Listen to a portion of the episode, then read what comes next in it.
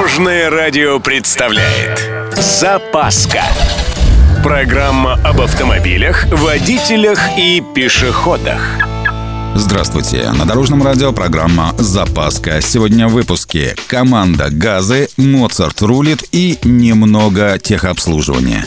С вами Владимир Лебедев. Поехали! Давненько я не вспоминал про науку. Ну, помните, британские ученые выяснили, на этот раз отличились швейцарские эксперты.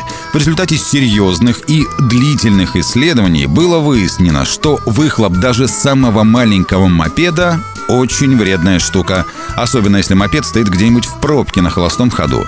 Само заключение написано, конечно, очень умными словами, типа «система выхлопных газов небольших мотоциклов опасна для окружающей среды и человека, в ней пребывающего». Но суть-то не меняется. Не нюхайте выхлопуху у мотиков. Как-то так. Заодно ученые выяснили, что музыка влияет на вождение. Здесь, правда, поработали немного основательнее. Не просто так, что жесткий металл заставляет быть более агрессивным, а классика расслабляет.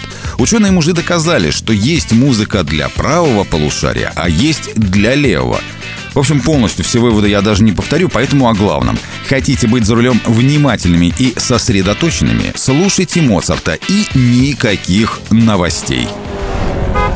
И снова немного техобслуживания. Вы в курсе, что тормозные диски изнашиваются? Понятно, что вопрос риторический, просто есть одна маленькая напоминалка. Специалисты рекомендуют менять диски на каждой третьей замене тормозных колодок.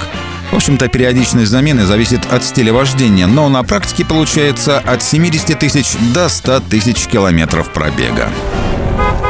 На этом у меня все. С вами был Владимир Лебедев и программа «Запаска» на Дорожном радио. Любой из выпуска вы можете послушать на нашем сайте или подписавшись на официальный подкаст.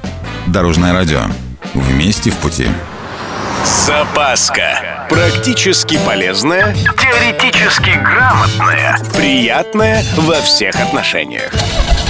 Программа об автомобилях, водителях и пешеходах по будням в 11.30, 22.00 и 2.30. Только на Дорожном радио.